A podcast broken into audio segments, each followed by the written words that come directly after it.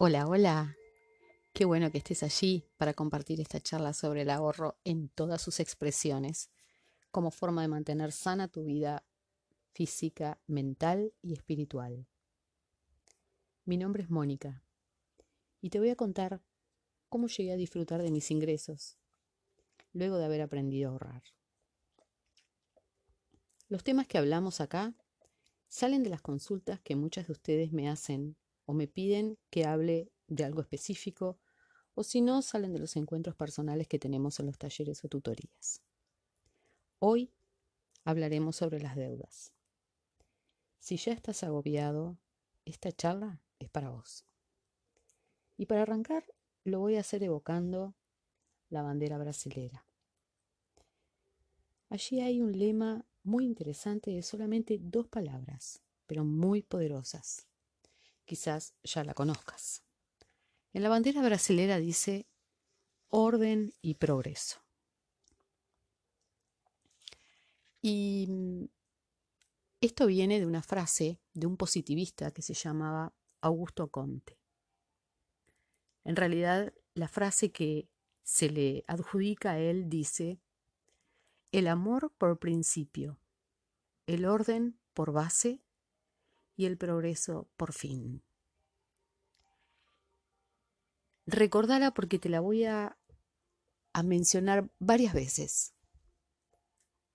El amor por principio, el orden por base y el progreso por fin. Cuando leí esto, inmediatamente me acordé de Maricondo ella desde el amor tiene un método de orden de nuestras casas, de los armarios, de los roperos. Tirar lo que no sirve. Ella no dice tirar lo que no sirve. Ella dice tirar lo que no nos provoca felicidad, lo que ya no amamos, Y fíjense que el amor para este positivista Augusto Comte dice que es el principio.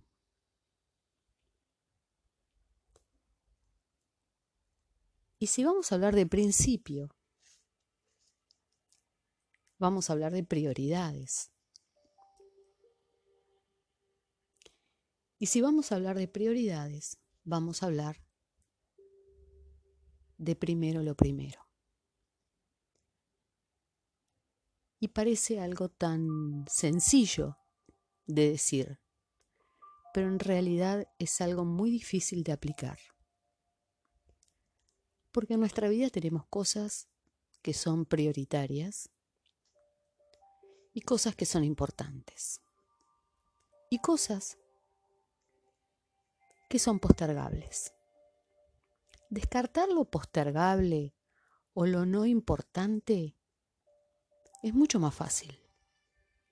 Pero darle un orden a lo prioritario o a lo importante, eso ya se pone más complicado. ¿Por qué? Porque para poder dar esta evaluación, este orden, se pone en juego nuestra actividad. Sería tan fácil ordenar nuestra vida si la señora subjetividad no conviviera con nosotros. Constantemente, en primera plana, en todas nuestras fotos, en todos nuestros hechos, en todas nuestras risas, en nuestras opiniones, en nuestros juicios. Si pudiéramos apartar la subjetividad de nuestra vida, sería tan simple poder decidir qué cosas haremos, qué cosas no haremos, qué cosas diremos, qué cosas no diremos. Lamentablemente, La subjetividad es una variable que tenemos que considerarla y aprender a usarla con muchísima sabiduría y con muchísima inteligencia. También está la objetividad, que sería estar despojados de la subjetividad. Ser objetivos. Qué aspiración del ser humano. Qué aspiración tan complicada. A veces creo tan utópica. ¿Cómo podemos ser objetivos si todo pasa por nuestra alma, todo pasa por nuestro corazón, todo pasa por nuestro estado de ánimo, todo pasa por nuestra personalidad, por nuestro propio juicio, por nuestros gustos, por nuestras opiniones? ¿Por qué estoy hablando de esto? Porque la objetividad haría muy fácil el tomar las decisiones y ordenar nuestros ítems en cuanto a prioritarios o importantes. Cuando nosotros tenemos lo prioritario, lo realmente prioritario, puesto en el lugar de prioridades, nosotros nos enfocamos en ellos, en hacerlo, en solucionarlo, en resolverlo, en eliminarlo.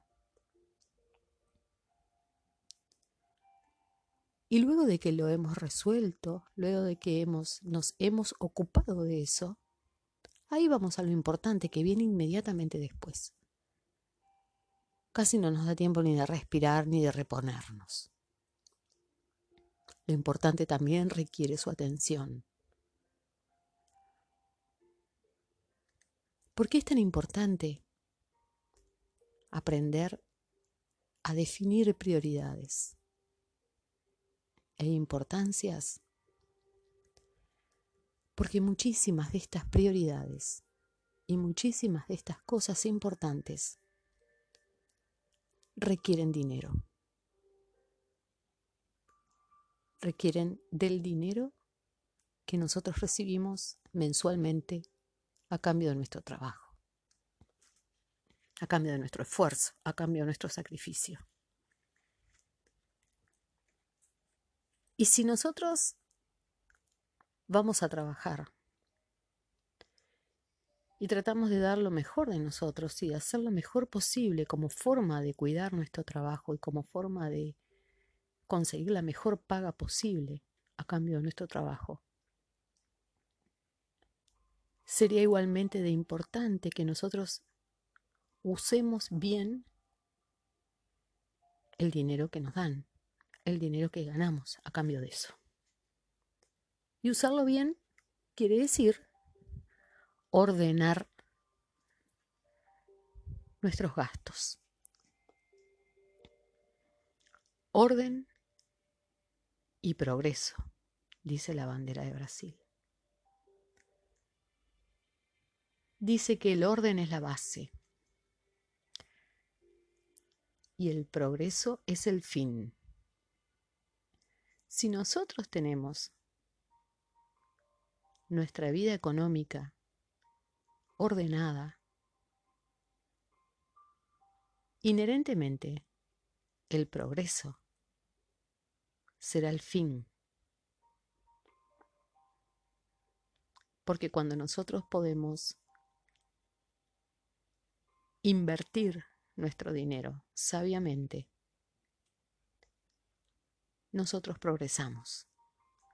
Porque nuestro dinero empieza a trabajar para nosotros ya no solo somos nosotros trabajando, ya también trabaja nuestro dinero. Poner nuestro dinero a trabajar no quiere decir ponerlo en una cuenta para que genere intereses, o ponerlo o, invertirlo en bonos o en una empresa o en algo así. Esa es una manera más.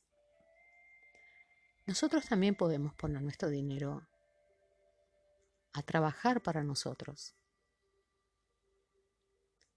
Cuando nosotros lo invertimos bien, cuando pagamos las cuentas que hemos generado sabiamente y con prudencia. Yo mido 1,52. Está clarísimo que por más que me encanta el básquetbol, no puedo jugar básquetbol. Está clarísimo.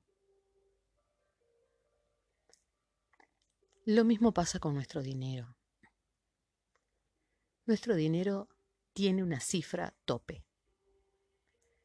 Y ese número nosotros lo tenemos que integrar en nuestra vida como si fuera un órgano más, como si fuera nuestra mano, como si fuera un brazo, como si fuera una pierna. Eso es lo que nosotros tenemos para vivir. Eso es lo que nosotros tenemos para progresar. Eso es lo que nosotros tenemos nuestro, nuestro. Es lo que tenemos para invertir. Es lo que tenemos para darnos los gustos. Esa cifra que es nuestro ingreso mensual o nuestro ingreso anual, es a lo que nosotros nos tenemos que ceñir. Y tenemos que aprender a ceñirnos y entregarnos a ese número. Porque ese número, nos guste o no nos guste, es una bendición en nuestras vidas. Porque hay mucha gente desempleada, hay mucha gente que no consigue ni un peso para vivir. Entonces, si nosotros tenemos un salario X, ese X es una bendición en nuestras vidas. Y la única manera de que ese X sea X más uno es valorándolo y cuidándolo y respetándolo. Seguramente más de una vez sus padres les han dicho, si querés que te respeten, tenés que empezar por respetar tú primero. Y al dinero hay que respetarlo. Hay que valorarlo y hay que cuidarlo. Cuando vos haces estas cosas con tu dinero, sea mucho o poco, él se ablanda inmediatamente, él se deja querer, él se deja cuidar. Él va a donde vos lo envíes. Por eso es tan peligroso cuando uno se equivoca y pone el dinero en un lugar que es un gasto y no una inversión. Cuando uno despilfarra el dinero, cuando uno lo desaparece en minutos, luego de que trabajó horas y horas y horas para generarlo. Aunque no lo creas, el dinero tiene vida propia y puede ser tu mejor amigo y tu mejor aliado para traer el éxito a tu vida. O puede ser el verdugo más despiadado y frío si no lo cuidas y si no lo respetas. Respetar el dinero es adaptarte a él. Es hacer planes de acuerdo a lo que Él es, no a lo que quisieras que sea, de acuerdo a lo que Él es, a lo que te puede dar. Y reconocer que hay un límite y tratar de no acercarte al límite, Sabido es el peligro de caminar al borde de la cornisa. Cuando vos vivís al borde de tus límites, al borde de tus ingresos, usualmente cometes errores. Y cualquier desequilibrio, cualquier accidente, cualquier gasto imprevisto te va a hacer caer. Entonces, mantenete lejos de tu ingreso, lejos del límite.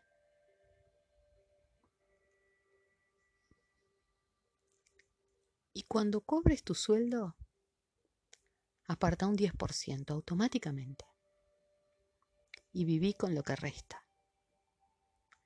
No mires el 100% de tu sueldo. Mira el 90% de tu sueldo y hace que ese 90% sea tu 100%. El 10% que vos vas a guardar mensualmente, te aseguro que se transformará en oro cuando necesites un auxilio, cuando necesites un fondo de emergencia, cuando necesites comprar un medicamento imprevistamente, cuando necesites arreglar la heladera, cuando necesites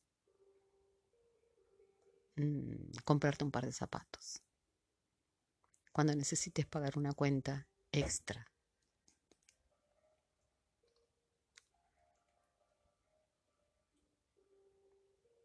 Pero el resto del dinero será tu maestro ese 90% que ahora es el 100% de lo que vos disponés, Él te va a enseñar a caminar dentro de límites seguros. Te va a enseñar a depender de tu propia fuerza y de tus propios dones y de tus propios talentos. Si ese dinero que te quedó no es suficiente para los gastos que ya tenés generados, tenés dos opciones o achicar los gastos generados, rever los gastos generados. Y aplicar nuevamente lo prioritario de lo importante o aprovechar la oportunidad y conseguir un, un ingreso extra Maneras hay muchas.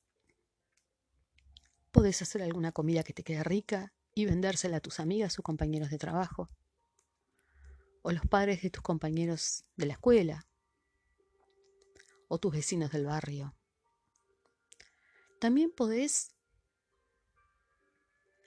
hacer ropa, arreglar ropa, hacer cuadros, tejer, cuidar niños de tus vecinos. Puedes vender las cosas que tengas en desuso. Aprovecha hacer la limpieza de tu casa. Quizás encuentres ropa que ya no usas más, que puedas acondicionar para venderla. Quizás tengas muebles, herramientas, electrodomésticos. Quizás tengas zapatos, muchas cosas que puedas vender. Eso te va a generar un ingreso extra, que yo te prometo que va a ser mucho más que ese 10% que apartaste, pero mucho más. Hay tantas maneras de que vos consigas un dinero extra. Tantas. Está ahí al alcance de tu mano. Solamente tenés que pararte, mirar a tu alrededor, mirar tus manos y preguntarles qué pueden hacer para ayudarte. Ellas quieren ayudarte. Fueron creadas para ayudarte. Dales la oportunidad de que te ayuden. Ellas tienen dones y talentos en sí mismas. Y yo estoy segura que vos vas a descubrir un mundo maravilloso en cuanto descubras todas las cosas que podés llegar a ser.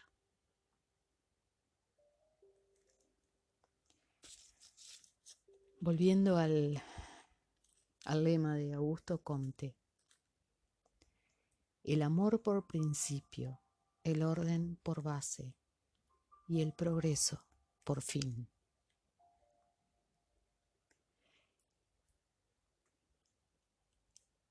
Hablar sobre el amor como principio de todo esto y como principio de todo merece un café, alfajores, media luna y una charla aparte, ¿no? Lo que sí quiero dejar en claro es la importancia que tiene el amor a la hora de ahorrar. El estrecho vínculo que tiene el amor con el ahorro. Porque ahorrar es un acto de amor, es un acto de amor a vos misma. Uno ahorra para estar bien, para estar tranquilo, para tener la posibilidad de resolver problemas económicos. Uno ahorra para poder pagar las cuentas, para poder comprar la comida, el agua, para poder pagar los paseos, las vacaciones, para comprar regalos a la gente que amamos. El dinero está muy vinculado al amor. Y el amor es la esencia de nuestra vida. El amor es la vida. Y cuando vos te amás a vos misma, te querés cuidar, te querés ver bien, te querés ver saludable, te querés ver feliz, te querés ver tranquila, te querés ver en paz, te querés ver disfrutando de la vida, de tu vida y de la vida de los seres que amás. Lamentablemente vivimos en un mundo en el cual todo está tocado y atravesado por el dinero. Nuestra vida está atravesada por el dinero. Pretender que no lo vemos, pretender que no sea así, es una utopía. Es para los cuentos de las fábulas y los cuentos de Disney. Entonces, para ahorrar, te tenés que querer mucho, porque el camino al ahorro no es un camino fácil. Es un camino complicado y muchas veces uno tiene frustraciones, mal humor, cansancio. Y a veces uno tiene ganas de que las cosas sean ya y poder disfrutar de nuestro esfuerzo y de nuestro sacrificio y de nuestro trabajo, del fruto de nuestro trabajo disfrutarlo ya. ¿Por qué esperar? Si puedo hacerlo ahora. Por eso el camino del ahorro a veces es un poquito agotador. Pero después que lo transitas una vez y llegas a tu meta, te das cuenta que todo valió la pena.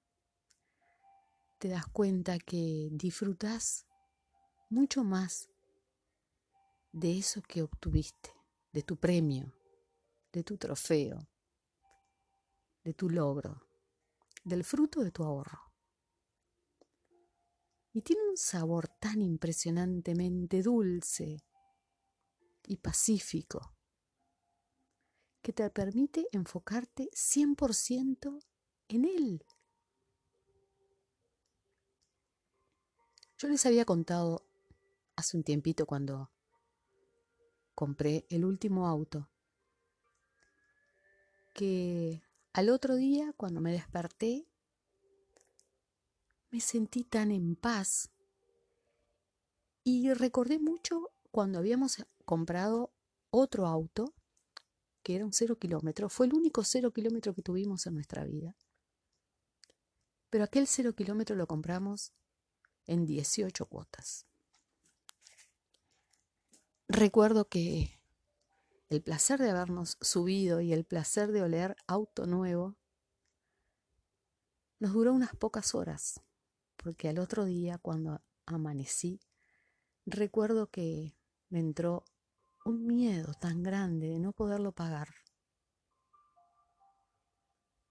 Por suerte lo pudimos pagar. Y aunque, les, aunque no lo puedan creer, cuando pagamos la cuota 18, mi esposo quedó sin trabajo.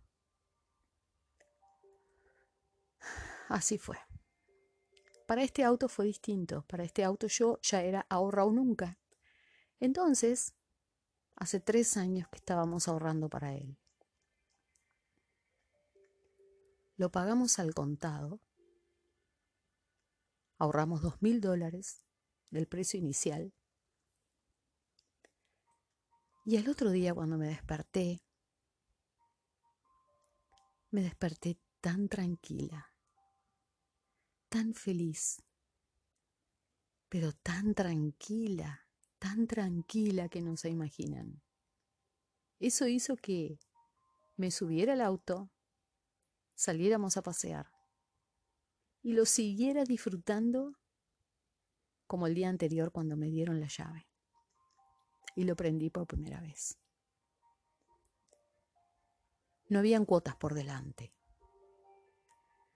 No habían signos de interrogación. El auto ya era nuestro. Y si había que venderlo por algún problema, alguna eventualidad, se vende. Pero no vamos a parar tanto dinero como perderíamos si el auto estuviera siendo comprado en cuotas o con un dinero que no es. Entonces volvemos al amor, al orden y al progreso. En lo que tiene que ver a auto, yo progresé. Pasé de un Lifan 320 a un Suzuki Celerio. Ahora cuando quiera cambiar el auto por otro mejor, va a ser mucho menos la cantidad de plata que voy a tener que poner encima si bien se desvaloriza, va a ser mucho menos. Entonces, en esto yo progresé. Y el progreso viene en todos los ámbitos en los que ustedes ahorren. Porque ustedes van a ahorrar, luego van a ir a comprar eso para lo que ahorraron. E inmediatamente después van a seguir el ahorro para tener algo más y algo mejor. Y van a seguir progresando, porque se van a ir capitalizando y van a empezar a tener cada vez cosas mejores. Y si algún día tienen que vender sus cosas porque van a emigrar o porque quieren cambiar toda su casa y todos sus muebles, van a poder sacarle un poquitito más de dinero a cada cosa. Y van a poder aprovechar más el dinero. Y eso es lo que yo les decía de valorar el dinero. Darle su justo valor. No sobreestimado, pero tampoco subestimarlo. El billete de mil pesos vale mil pesos. En una financiera el billete de mil pesos que nos den va a valer mil doscientos pesos o más para nosotros cuando lo devolvamos. Pero si nosotros le pedimos ese billete de mil pesos prestado a nuestra chanchita, los mil pesos van a valer mil pesos. Y eso es lo que nosotros tenemos que cuidar. Y eso es lo que nosotros tenemos que mantener y atender y enfocarnos. Y para eso nosotros tenemos que tener orden, tenemos que poner orden en nuestras finanzas, orden en nuestra casa de papel, parafraseando a la serie española La casa de papel. Y si nosotros con amor por nosotros mismos ponemos orden en nuestras finanzas, vamos a progresar. No solo nosotros, sino todos los seres que estén alrededor nuestro y los seres que amemos. Y no solo vamos a progresar, sino que vamos a dejar un buen legado para nuestros hijos y para las futuras generaciones. Les vamos a enseñar a tratar al dinero, a respetar al dinero, que es algo que este mundo capitalista está tan empeñado en hacernos olvidar y en hacernos perderle el respeto al dinero. No es compro ahora y pago cuando quiera y cuando pueda y como quiera y como pueda. Porque eso es mentira. Lo que compras hoy, si no lo pagas hoy con tu dinero, lo vas a pagar con el dinero de otro y ese otro te va a hacer sudar sangre para que le pagues el dinero que él te prestó. Y de última, cuando las lágrimas te empiecen a brotar y cuando el pánico empiece a no dejar de dormir, ese otro te va a mirar con su cara fría y su mirada impávida y te va a decir, ¿quién te obligó a comprarte algo con dinero que no era tuyo y que tampoco estaba dentro de tus posibilidades? Cuando te diga eso, vos vas a caer de rodillas, sabiendo que es verdad. Y sabiendo que podías haberlo evitado. La vida tiene muchas cosas tristes y feas que trae. Muchísimas no podemos evitarlas. Otras sí podemos evitarlas. Está en tus manos evitarlas. Evítátelos. Trabaja en el amor por vos mismo. Trabaja en ese cuidado que tenés que tenerte, en ese valor que tenés que darte. Trabaja en tu respeto por tu dinero, por lo que haces para obtener tu dinero, porque te levantas con frío, con calor, con sueño, con lluvia, y vas a trabajar por tu dinero. Cuídalo y no se lo regales a las financieras. Te lo pido por favor. Por acá me voy despidiendo. Como siempre me despido diciéndote que se puede, que vos podés. Vos podés. Y si no podés, te digo, juntas es posible.